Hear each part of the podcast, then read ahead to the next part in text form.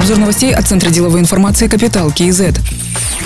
С апреля по август текущего года годовая инфляция ускорилась с 7% до 8,7%. Месячный рост цен оказался самым высоким для августа впервые с 2008 года. Об этом на заседании правительства сказал председатель Национального банка Ирбола Дусаев. Он добавил, что рост инфляции приобретает более устойчивый характер. Основное давление на цены оказывает продовольственная инфляция, которая составляет 51% от совокупного индекса потребительских цен. Ее рост в годовом выражении превышает 11% в августе. Дополнительным источником проинфляционного давления является рост доходов и потребление населения населения, сказал глава Нацбанка.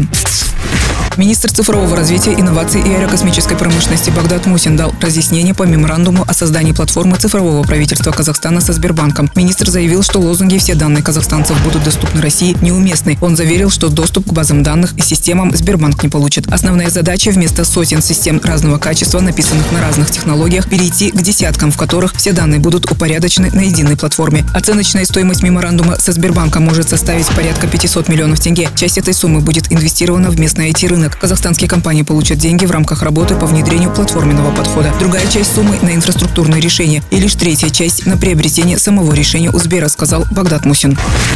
За 8 месяцев текущего года камеральным контролем охвачено свыше 600 тысяч процедур государственных закупок на общую сумму более 5 триллионов тенге, сообщил министр финансов Ерулан Жамалбаев. По итогам этих проверок выявили нарушения по 30 тысячам процедурам. Также провели аудит расходов на сумму 1 триллион 429 миллиардов тенге бюджетных средств. Установлены финансовые нарушения на сумму 146 миллиардов тенге. Устранены нарушения на 94 миллиарда тенге. То есть после аудита были поставлены товары и услуги или средства вернули в бюджет. Также министр финансов рассказал о ходе приватизации. В этом году 106 объектов проданы или переданы в доверительное управление с правом последующего выкупа. 110 объектов находятся на торгах, 6 направлены на ликвидацию, 451 объект предстоит к реализации.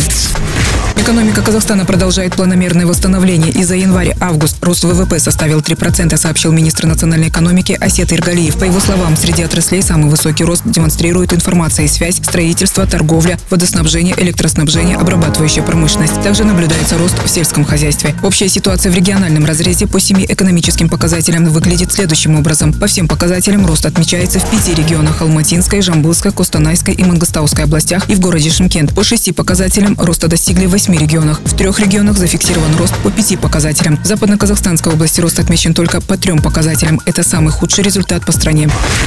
Суд в очередной раз продлил домашний арест экс-главе Министерства здравоохранения Елжану Бертанову. Как передает Казинформ, столичный специализированный межрайонный следственный суд постановил продлить срок домашнего ареста до 14 ноября 2021 года. Экс-министр может выходить из дома с 8 утра до 7 вечера в период ознакомления с материалами уголовного дела. Ельжан Бертанов находится под домашним арестом с ноября 2020 года. Его и бывшего вице-министра здравоохранения Улжаса Абишева подозревают в злоупотреблении должностными полномочиями во время приемки и ввода в эксплуатацию нерабочей платформы информатизации Министерства здравоохранения.